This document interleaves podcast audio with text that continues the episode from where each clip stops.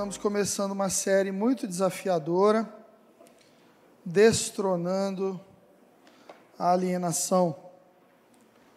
Meu pai se tornou pastor, eu tinha sete anos de idade, hoje tenho 37, fazem 30 anos que eu estou dentro da mesma igreja, agora a mesma igreja em outro estado, mas vendo a realidade da fé brasileira. Como pastor, já são pelo menos uns 18 anos, cuidando de famílias, aconselhando, acompanhando. E nos últimos anos, lidando com essa realidade ainda mais latente, de cuidar de vidas, eu comecei a perceber que nós temos uma batalha contra a alienação e que a maior ferramenta da alienação é o medo. A maior arma do diabo contra nós é o medo. A maior arma dos alienadores é o medo. O gatilho que levou Hitler a conseguir ser voz sobre toda uma nação era o medo deles voltarem a ser oprimidos, sofrerem sanções após a Primeira Guerra. E todo alienador usa essa ferramenta do medo. Eu quero ter uma conversa séria com vocês sobre alienação, se vocês me permitirem, amém? Eu quero servir feijoada hoje à noite. Então, se você veio aqui para tomar uma sopa, segura aí na cadeira que o caldo vai engrossar. O livro mais esperto que o diabo, escrito por Napoleon Hill, um livro que eu indico para todo mundo que quer se desalienar, passar por esse processo de libertação mental. No livro, ele, após uma crise de depressão e uma crise de propósito na vida, entrevista grandes homens e, por fim, diz que entrevista o próprio diabo. E nessa conversa com o diabo, o diabo afirma que influencia 98% da população mundial.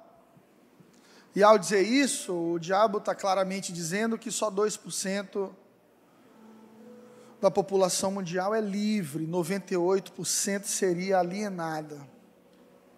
Pasmem, que ao perguntar ao diabo quem são os maiores instrumentos de alienação neste mundo, no livro de Napoleon Hill, o diabo diz que são professores e pastores, sacerdotes, padres, os maiores instrumentos de alienação nesse mundo. Napoleon Hill pergunta para o diabo como é que ele faz para alienar 98% da população mundial.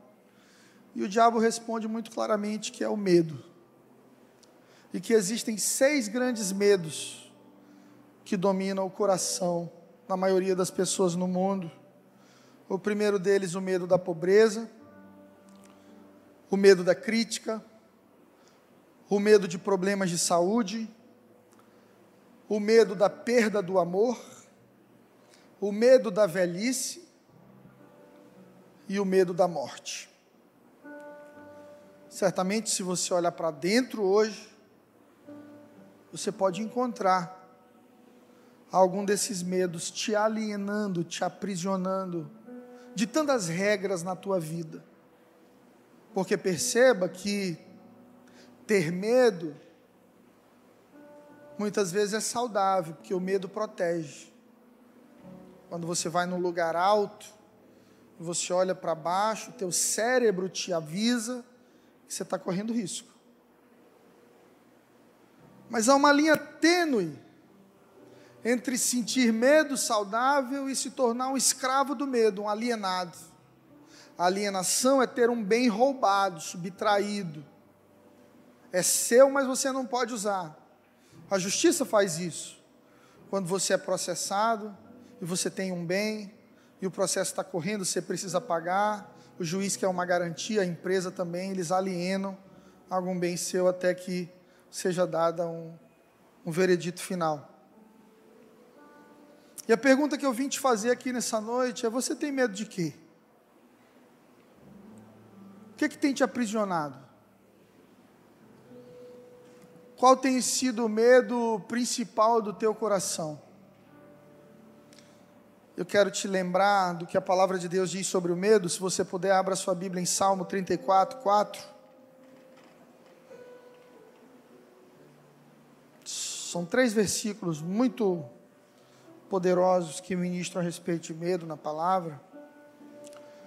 Salmo 34, 4, o salmista diz assim: Busquei o Senhor e ele me respondeu, livrou-me de todos os meus medos. Isaías 41, 10. Por isso não tenha medo, pois eu estou com você. Não tenha medo, pois sou o seu Deus. Eu o fortalecerei e o ajudarei. Eu o sustentarei com a minha mão direita vitoriosa. No Salmo 56, versículo 3, o salmista diz: Mas quando eu estiver com medo, confiarei em ti. Perceba que imaginar que por sermos cristãos viveremos uma vida com ausência de medo é infantil, não é real. Haverão estações em que nós sentiremos medo. Mas como o salmista disse, quando eu estiver com medo, eu vou confiar em Deus. Davi sabia muito bem disso. Já havia enfrentado gigantes, leões, ursos, rejeição, perseguição. E ele diz assim: O Senhor é meu pastor, nada vai me faltar, porque eu sei o tipo de pastor que Deus é na minha vida. Davi diz: Olha, ainda que eu ande pelo vale da sombra da morte, eu não terei medo, porque eu sei que ali o Senhor estará comigo. A fé saudável, ela não elimina a possibilidade do dia mal. A fé saudável não elimina a possibilidade da tragédia, do problema. Mas ela entende que ainda aqui eu não temerei, porque eu sei que o Deus que criou todas as coisas estará comigo em todas as estações da minha vida. Sentir medo é normal. Ser dominado por ele é ser alienado. É pânico. É perder sua liberdade por uma possibilidade. Há uma diferença entre medo e pânico. Tem gente que tem medo de barata, tem gente que tem pânico. Uma vez eu estava no carro, minha esposa tinha pânico, hoje ela foi curada. Tinha pânico de barata. E o diabo é mau. Ele sabe como mexer com os teus medos. E a gente conversando no carro dela, eu olhei para ela e bem no encosto da cabeça atrás, uma baratinha gospel.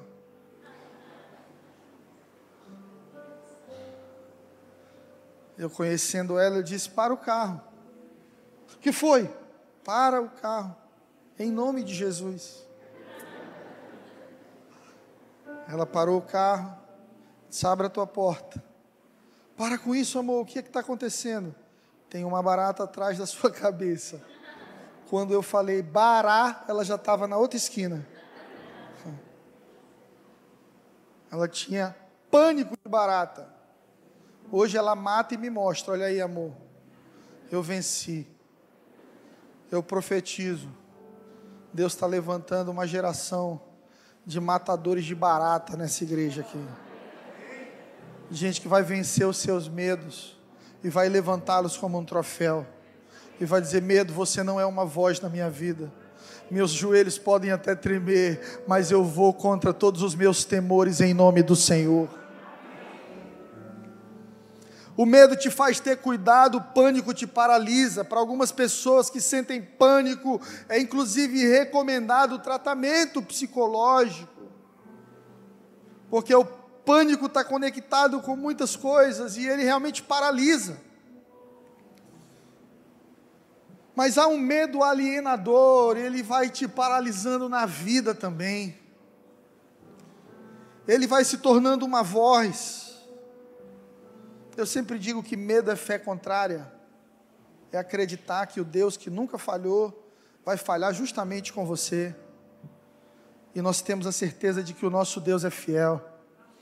E a palavra diz que, ainda que sejamos infiéis, Ele permanece fiel, porque essa é a natureza dele. O medo é uma voz que te diz que não vai dar certo, não adianta você lutar, não adianta você insistir, acabou, desista, essa é a voz do medo.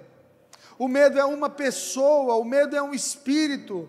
A palavra de Deus diz que Ele não nos deu espírito de medo, mas de moderação, de equilíbrio. Alguns de nós estamos sendo conduzidos, regidos por uma vida de medo, mesmo dentro da igreja, mesmo com Bíblias dentro das nossas casas, ainda somos escravos de medos e damos autoridade demais a essa voz nas nossas vidas. Hebreus capítulo 10, versículo 23. A palavra do Senhor vai dizer: apeguemos-nos com firmeza à esperança que professamos, pois aquele que prometeu é fiel. Apeguemos-nos com firmeza à esperança que professamos, pois aquele que prometeu é fiel. Meu irmão, minha irmã, eu quero te lembrar nessa noite que você serve a um Deus fiel. Ele não falha. Ele nunca falhou. Nada sai do controle dele. Os pensamentos dele são mais altos do que os teus e os meus. E até quando achamos que Deus perdeu o controle, Ele está lá no trono no controle de todas as coisas. O profeta Isaías tem a visão da sala do trono. Depois você pode ler em casa, Isaías capítulo 6. Ele vê Deus no trono, as orlas das suas vestes enchendo o templo, serafins por sobre ele, declarando: Santo, Santo, Santo é o Senhor dos exércitos, toda a terra está cheia da sua glória. A ordem do céu é independente dos problemas da terra, das situações que acontecem aqui, não importa o que aconteça na sua vida, não importa o que aconteça nesse mundo, Deus está lá sentado no trono, regendo as nações com autoridade. Eu quero te fazer uma segunda pergunta nessa noite: você ama Deus ou você tem medo de Deus? Porque é impossível ter as duas coisas. A palavra de Deus diz que o verdadeiro amor lança fora todo medo. Amor e medo não coexistem, porque quem ama tem liberdade. Quem ama se sente livre para ser quem é. Quem ama entra sem pedir licença. Quem ama não tem medo de perder amanhã a relação com quem está amando e sendo amado. E eu falo aqui do verdadeiro amor, porque existem duas versões do amor. Existe o amor de Hollywood, da Netflix, que é essa paixão que toma conta de você e te faz se entregar sem reservas a alguém. E existe o amor de 1 Coríntios 13, que é a definição bíblica de amor, um amor que nunca falha, nunca acaba, nunca desiste. Alguns casais chegam para mim e dizem: Pastor, eu vou me separar porque eu não amo mais. E eu sempre digo: talvez você nunca tenha amado, porque o verdadeiro amor nunca acaba. Quando Deus diz que te ama, entenda, Deus não é bipolar. Ele não está te amando hoje e te odiando amanhã. Porque a essência de Deus é fidelidade. A palavra diz que Ele é o mesmo ontem, hoje e sempre. Se Deus decidiu te amar, meu irmão, tenha uma certeza, você morrerá amado. Enquanto você estiver nessa terra, você será amado. E é dessa plataforma que precisamos nos relacionar com Deus. Mas infelizmente, muitas pessoas que frequentam a igreja se relacionam com Deus da plataforma do medo. Vão para a igreja por medo do inferno. Buscam a Deus por medo de suas vidas darem errado, de adoecerem, de não terem os seus planos realizados, então eu preciso dizimar, eu preciso buscar a Deus, eu preciso fazer as coisas certas para que o meu Pai olhe e me abençoe. Se a plataforma que você se relaciona com Deus é o medo, para não estar com alguma área da sua vida doente, então eu quero te dizer que seu relacionamento com Deus já está doente porque não nos relacionamos com Deus a partir do medo, porque Ele é o verdadeiro amor, e o verdadeiro amor lança fora todo medo. Eu não entro na presença dEle porque eu tenho medo do inferno, eu entro na presença dEle porque onde Ele estiver será o céu para mim. Eu não quero ir para o céu por ter medo do inferno. Eu quero ir para o céu porque qualquer lugar com a ausência de Deus na minha vida já é um inferno. Deus é o meu céu, Deus é a minha terra prometida. Moisés disse isso para ele, por isso foi chamado de amigo de Deus, igreja. É quando Deus diz assim: Olha, eu estou mandando um anjo com o povo para guiá-los até a terra prometida, mas eu não vou, não, porque o povo é um povo de dura cerviz, é um povo teimoso, é um povo difícil, eu tenho medo eu fico preocupado de consumir esse povo com a minha ira. E Moisés diz assim: Senhor, se tu não for, não me faz sair daqui. Eu não estou em busca de uma terra prometida, porque eu já encontrei a minha. A minha terra prometida é o Senhor. A minha terra prometida é a tua presença. A minha terra prometida é ouvir a tua voz em todas as estações da minha vida, sejam elas picos ou vales, aonde eu estiver, eu quero a voz de Deus falando comigo. Porque os vales da minha vida, guiados pela voz de Deus, serão os vales que me levarão a lugares de descanso e prosperidade. Perceba que um verdadeiro cristão não está em busca de algo, está à procura de alguém se você se relaciona com Deus em busca de algo, uma cura, um milagre, uma resposta, você está no primeiro nível de relacionamento com Deus. Mas eu vim aqui para te dizer que tem muito mais.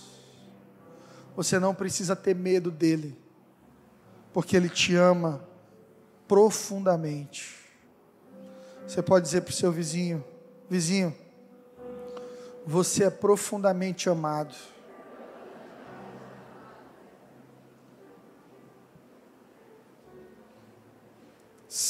Outra pergunta que eu quero te fazer nessa noite: tua fé te aliena ou te liberta?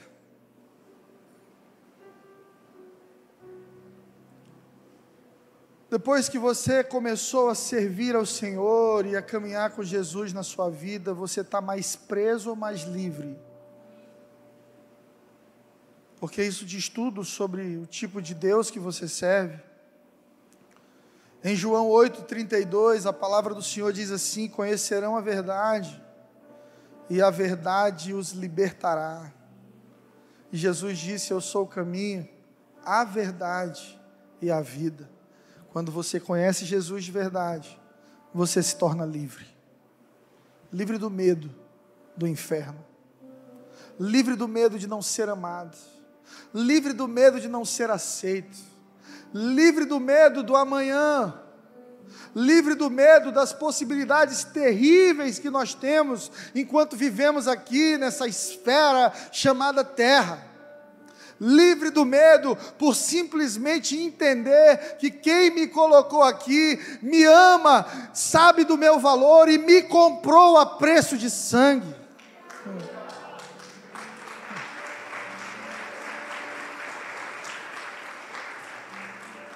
A Bíblia diz que Deus fez uma tatuagem. Misericórdia, pastor. Alguns irmãos já me perguntaram aqui na igreja, geralmente os irmãos do louvor, os artistas, né? Pastor, é pecado fazer tatuagem só se for feia. Faça uma bonita. Escreva meu nome. Mas a palavra diz que Deus escreveu o teu nome nas mãos dele. Deus olha para a mão dele e lembra de você. Deus tem um plano contigo. Deus sonhou com você.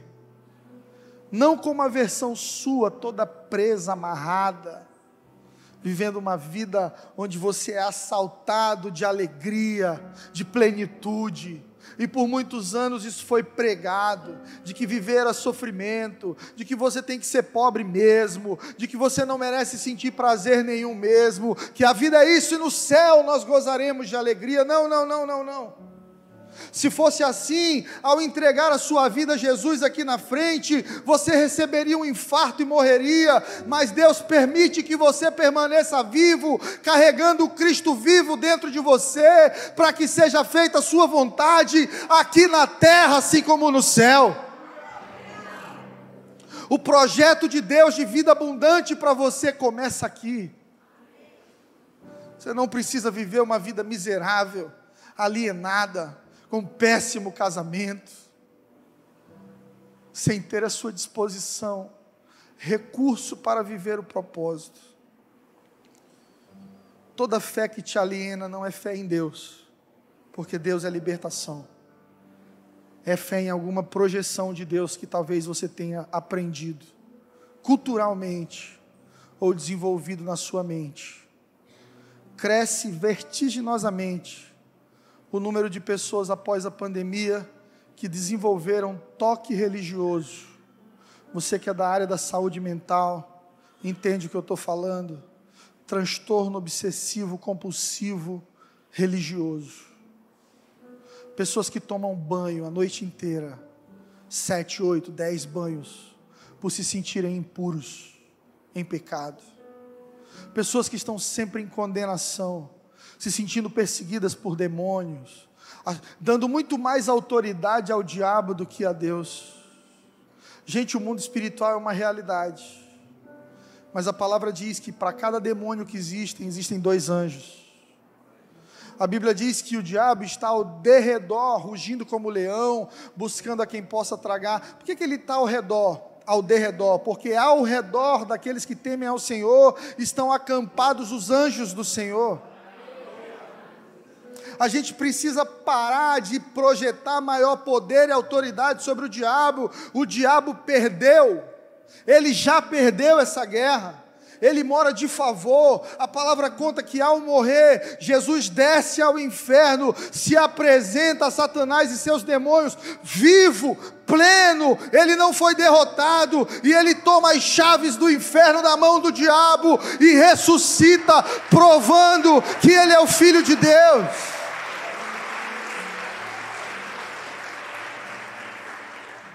E tem crente aí morrendo de medo do diabo. Irmão, a ordem está invertida. Quando você se alinha ao propósito de Deus, é o diabo que morre de medo de você. Pastor, o diabo fica me lembrando do meu passado. Ô irmão, começa a lembrar ele do futuro dele.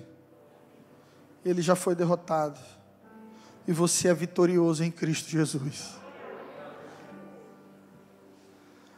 Pessoas alienadas demonizam tudo ou espiritualizam tudo, elas não entendem que existe uma esfera humana no meio. Nem tudo é Deus, nem tudo é diabo. Algumas coisas são a vida. Deus nos colocou aqui princípios fundamentais, leis. A lei da gravidade. Se você se descuidar e cair de um lugar mais alto, você quebra a perna e não foi o diabo que te empurrou ou um anjo que deixou de te segurar. Você caiu porque você é pesado. É gente que chega com a fatura do cartão de crédito, pastor, o diabo se manifestou lá em casa. E lá no topo da fatura está o nome do demônio da legião é, o CPF o endereço dele, a gente consegue achar ele fácil. Perceba que Deus não nos deu espírito de medo, mas de moderação, de equilíbrio, discernimento, para julgar quando estamos em guerra espiritual e quando não, quando são coisas da vida, decisões erradas. Colheitas de decisões erradas que tomamos. Uma vez aqui em Teresina, minha esposa vê demônio, essas coisas tudo, eu não. Pouquíssimas vezes eu tive alguma experiência assim espiritual. Mas uma vez aqui em Teresina eu acordei e a sensação é que o diabo tinha sentado na minha cama. Muita opressão. Quem já sentiu isso em algum momento? Muita opressão. Você sente que tem alguém ali além de você. Eu fiz o seguinte, eu me ajoelhei, eu disse, Deus, essa casa é tua. Eu sou teu. Traz teus anjos para cá. Em nome de Jesus. Eu olhei para a cama e falei: Eu não vou perder minha dormida hoje. Deitei e dormi. No dia seguinte, tomando café, Flávia disse: Amor, eu senti uma presença demoníaca. No quarto, não dormi a noite toda. Eu disse: Eu senti também. E tu não fez nada, eu orei e dormi.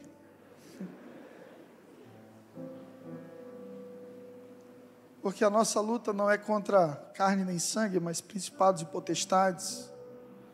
E não lutamos para vencer, porque já vencemos em Cristo Jesus. A única coisa que você faz quando sente que o inferno se levanta contra você é se posicionar corretamente na palavra e deixa o resto com Deus. Jesus disse: Eu sou o caminho, mas não forçou ninguém a seguir Ele. Deus falou: não comam da árvore do conhecimento do bem e do mal para Adão e Eva, mas não os forçou a não comerem. Porque existe um princípio poderoso na liberdade, que é o amor. Existe amor na liberdade. Se alguém diz que te ama e tolhe a sua liberdade, não te ama, te manipula. Se alguém diz, Olha, eu te amo, mas você não pode sair com essas pessoas, você não pode falar mais com aquele pessoal da sua faculdade. Olha, você tem que mudar a sua foto do perfil do Instagram, bote lá que eu sou seu namorado. Isso não é amor, é alienação, fruto de insegurança, de um coração machucado. Deus deu livre-arbítrio a cada um de nós para fazermos escolhas boas ou ruins e colhermos o fruto disso. Se você diz que ama alguém, dê liberdade a essa pessoa. Eu aprendi com meu pai que a gente não tem que prender mulher, a gente tem que fazer a casa tão especial que todos os dias ela tem o desejo de voltar para o lar dela. Esposas, maridos, você não tem que algemar seu marido ou sua esposa para viver um casamento fiel. Se você precisa disso, não há amor. Você precisa invocar a presença de Deus para que a sua casa se torne um pedaço do céu. E para que o seu cônjuge sinta saudade de estar ali com você todos os dias. Se você é de outra igreja e seu pastor não permite você ter amigos de outras igrejas, visitar eventos de outras igrejas saudáveis, conferências, então você não faz parte de um corpo, você faz parte de uma prisão. Toda ovelha minha que vem aqui, pastor, eu quero ir para um evento tal, da igreja tal. Irmão, é saudável. Você já pesquisou se a igreja lá é direitinho? Já vá. É uma parte do corpo de Cristo, são nossos irmãos. Quando chegarmos ao céu, não haverão departamentos, batista, presbiteriana, assembleia não. Ali é a morada do povo de Deus. Por isso precisamos deixar com que essas barreiras caiam no meio do povo de Deus. barreiras geradas por líderes manipuladores, ciumentos, que se sentem donos das suas ovelhas, quando na verdade deveriam ser guias, bons pastores. Mas muitas vezes são líderes feridos, autorizados prematuramente, que se tornam instrumentos de alienação religiosa. O apóstolo Paulo diz para Timóteo: não se deve promover neófito dentro da igreja. O que é neófito? É gente que se converteu ontem, gente que ainda está crescendo. E Paulo diz assim: para que não vindo a ser tentado por Satanás se ensoberbeça. Porque o maior desafio do neófito ao receber uma posição é se tornar soberbo, certo de tudo. E é justamente aí que Satanás age.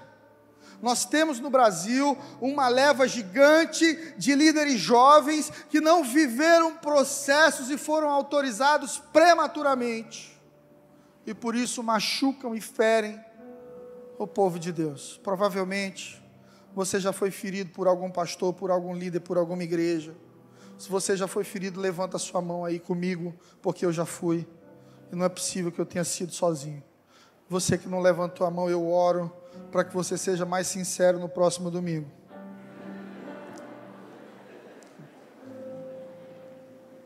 Eu quero te dar uma dica.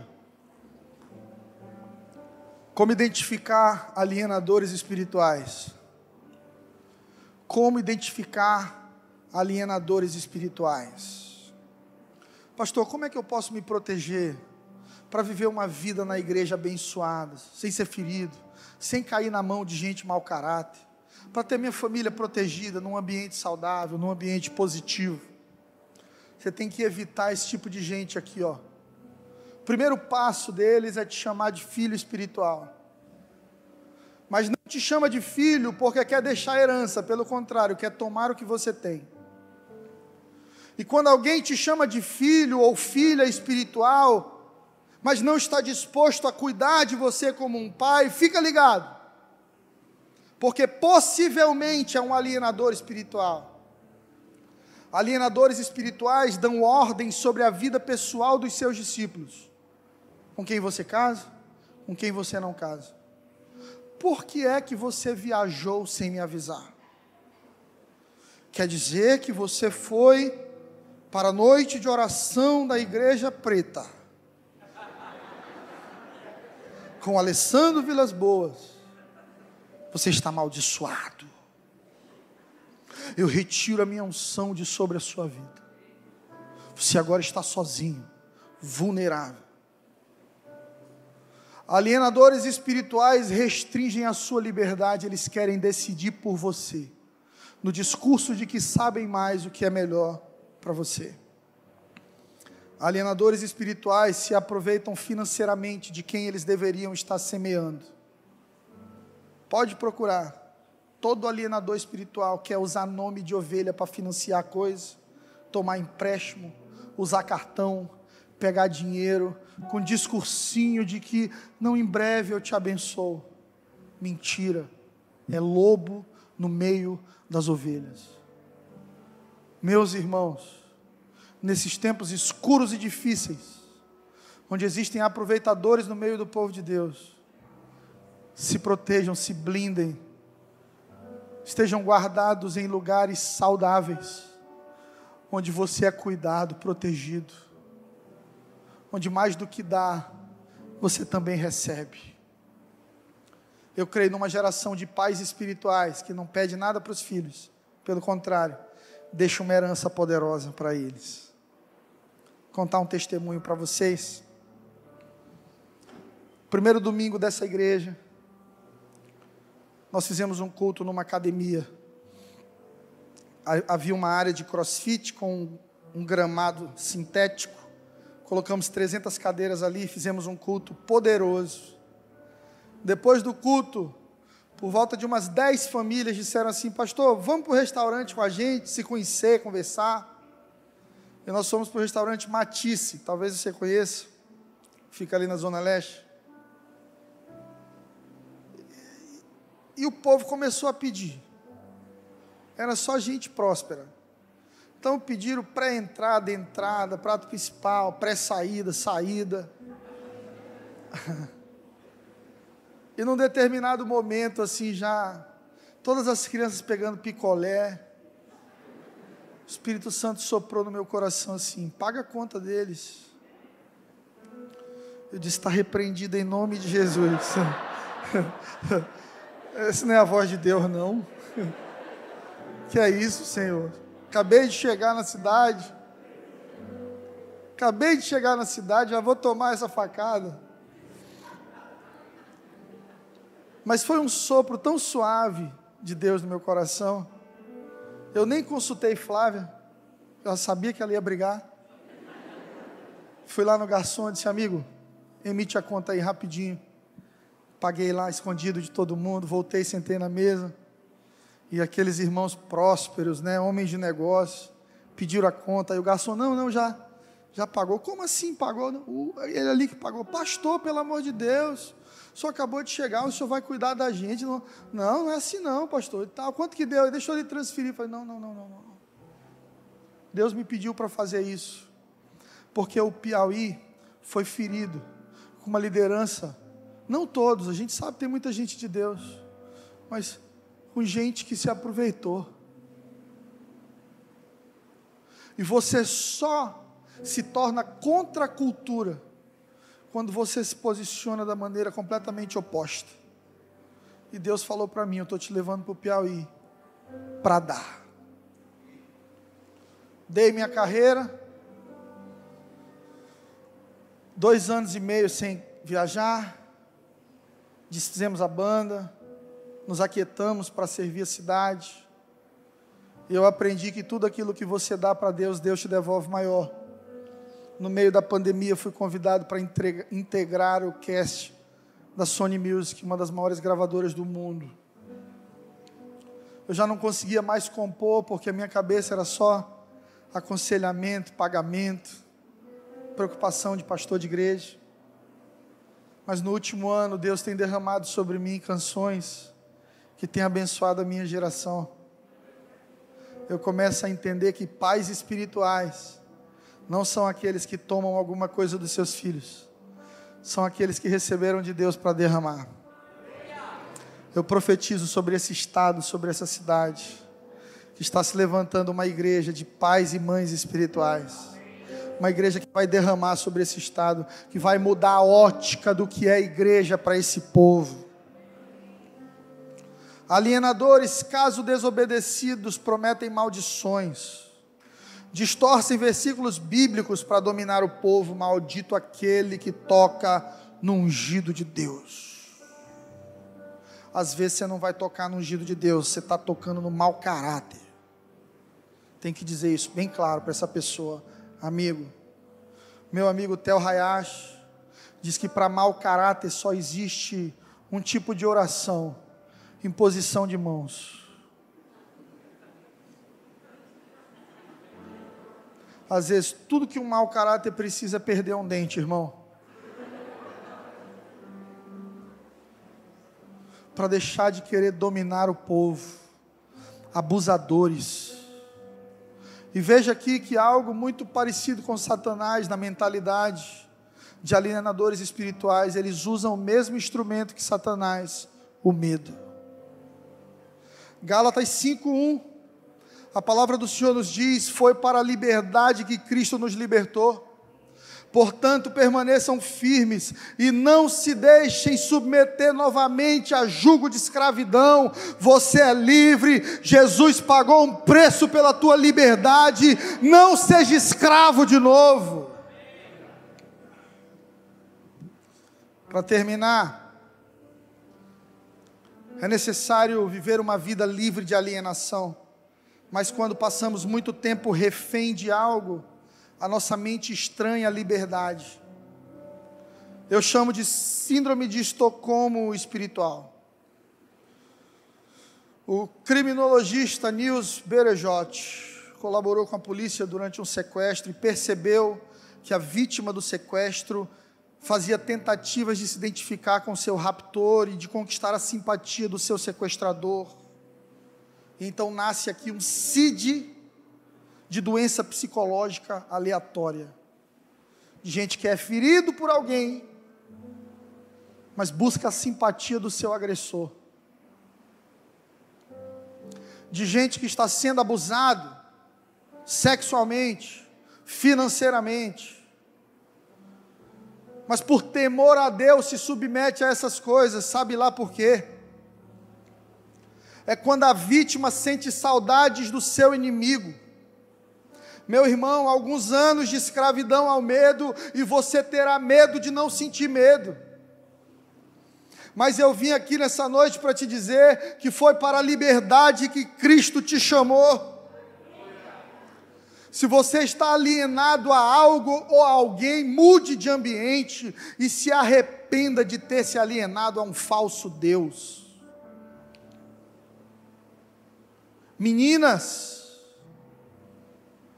algumas delas com uma péssima relação com os pais, com o pai, buscam o amor de um homem de maneira prematura e se entregam a um homem mau que não as ama, só usa e abraçam a síndrome da redentora. Ele é um lixo, mas eu vou reciclar.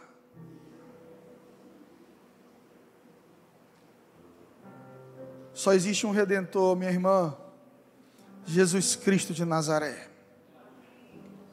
Mateus 3:8, a palavra diz: "Deem fruto que mostre arrependimento". Meu conselho para você é que não é você que vai mudar seu ofensor, você tem que mudar de ambiente e confiar em Deus. Se você está aqui nessa noite, você sofre abuso religioso, abuso sexual, abuso doméstico, violência doméstica, procure ajuda. Não tenha medo, porque a ferramenta do inimigo para te aprisionar é o medo o medo de uma retaliação, o medo da pobreza, o medo da solidão, o medo de quebrar um ciclo de anos de escravidão e violência. Deixa eu te dizer uma coisa: eu não sei o que você entende por vida abundante, mas o que Jesus conquistou para você na cruz foi vida abundante. Dependência emocional é fruto de baixa autoestima. Tem muita gente que não vence a alienação porque acha que não vai conseguir nada melhor. Eu já estou velha, eu não tenho mais onde trabalhar, eu preciso me acostumar a apanhar, pelo menos para sobreviver. Jesus Cristo não te chamou para isso, mas foi para a liberdade, para uma vida abundante, para mau caráter, para abusador, só tem um caminho: polícia, denúncia e a opção de ser transformado, de se arrepender mas não se submeta a ciclos de abuso. Sabe, se Jesus prometeu vida abundante para nós, igreja, então é porque vida abundante está disponível. Tantas pessoas dentro da igreja, vivendo uma vida miserável, alienados ao sexo, alienados às drogas, alienados ao dinheiro, à fama, alienados a alguém, alienados à religião, com medo de Deus, indo aos cultos com medo de irem ao inferno, servindo no voluntariado com medo de irem ao inferno, porque alguns anos atrás pecaram e ainda se sentem acusados na obrigação de serem escravos de Deus. Deus não te vê como escravo. Deus olha para você nessa noite e enxerga um filho amado, uma filha amada. Jesus morreu para te fazer livre. Por que, que você está vivendo uma vida de prisão? Romanos 12, 2. O apóstolo Paulo escreve para a igreja que estava em Roma. E você sabe que Roma era a capital cultural do mundo naquela época. Roma era, para a época de Paulo, que os Estados Unidos são hoje para a gente quem ditava tendência. A cultura mais imponente eram os romanos. E justamente para a igreja que estava dentro de Roma, o apóstolo Paulo vai dizer: não tomem a forma deste mundo, Não se amoldem ao padrão deste mundo. Romanos 12, 2. Para de tentar caber na forma desse mundo. Esse mundo é influente. Esse mundo tem uma cultura própria. Esse mundo vai contra os princípios de Deus. Esse mundo vai contra o propósito de Deus para a sua vida. Você não precisa caber nesse mundo, mas esteja nele sendo transformado pela renovação da sua mente. Porque o mundo trabalha na sua mente 24 horas. Os outdoors. No Brasil, você quer vender amortecedor de carro coloca-se uma paniquete de biquíni segurando o amortecedor. A imagem das mulheres sexualizada ao extremo, e agora, pasmem, crianças, pré-adolescentes, no TikTok, com um shortinho aqui, rebolando, ao som de funk que exalta fumar uma verdinha, um baseado, palavrões, e os nossos filhos estão ali, no meio, nas escolas, onde também há conteúdo cultural, uma guerra cultural sendo realizada, e essa guerra só visa um troféu: os seus e os meus filhos. E em nome de ser politicamente corretos, nós abraçamos um Deus é amor e esquecemos que o nosso Deus não aceita o segundo lugar nas nossas vidas e que no lugar de cultura brasileira, apesar de eu amar a cultura brasileira, mas Deus nos chamou para viver a cultura do céu. Então, igreja, se você não quer ser alienado, não se amolde ao padrão deste mundo. É BBB. A Fazenda. abraçar o discurso esquerdista da Netflix, que tenta sufocar a mensagem de Cristo, diluir a mensagem de Cristo.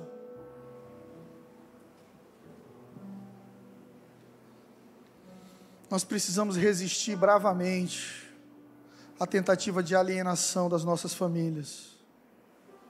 Nós somos o povo que carrega a cultura do céu ainda somos o povo do livro da capa preta, que agora tem marrom, dourado, de leão. Somos o povo que usa isso aqui como desodorante, ó. O povo que quando vai decidir, consulta esse livro. O povo quando pensa em separar, divorciar, o que, que eu faço? Consulta o livro. Quero casar, consulta o livro. Quero começar um projeto novo de vida. Consulta o livro. Lâmpada para os meus pés é a tua palavra e luz para os meus caminhos. Tem muito crente pisando em buraco na escuridão porque esqueceu a palavra de Deus.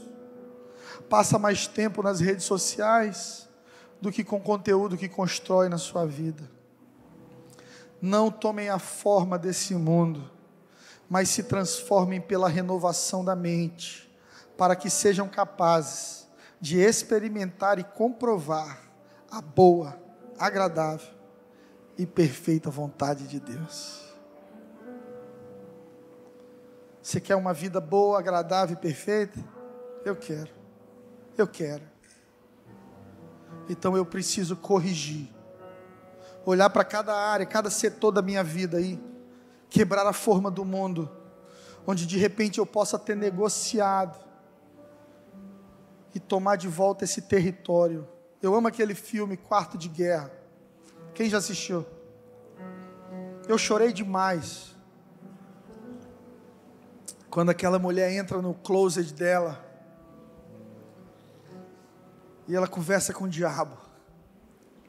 Ela diz assim: Diabo, acabou acabou hoje. Todo espaço que eu te dei na minha vida, eu estou tomando de volta. Eu estou ocupando cada área da minha vida de novo. Acabou a tua liberdade na minha casa. Minha irmã, meu irmão, essa chave está na sua mão nessa noite também hoje. Porque o diabo não tem nada que nós não tenhamos entregado a ele. Você já viu a passagem quando a pessoa é liberta dos demônios? E aí o demônio volta e encontra a casa limpa, certo? Limpa, mas não ocupada. Volta, o mais sete. E o estado daquela casa se torna ainda pior. Por quê? Porque pessoas libertas, mas não transformadas, vão viver um processo de voltar para as velhas obras e se tornarem ainda pior. O evangelho que te salva, te liberta, também precisa ser o evangelho que te transforma. E transformação, como se você fosse um computador, é aqui que entra o pendrive, ó, no cérebro, na mente. É começar a colocar para dentro a palavra de Deus. Usar o antivírus do Espírito Santo para tirar tudo aquilo que te tira da presença do Senhor. E se você fizer isso, eu te desafio. Se em seis meses você não estará vivendo os melhores dias da sua vida. Eu creio, eu creio, eu creio em famílias restauradas. Eu creio em pessoas que serão testemunhos vivos da bondade de Deus. Em gente que vai olhar para você e dizer: Menina, quem é você? Você mudou demais, está transformado. O que, que aconteceu? Você vai responder assim: Romanos 12, 2. Lê lá, você vai entender o que eu vivi.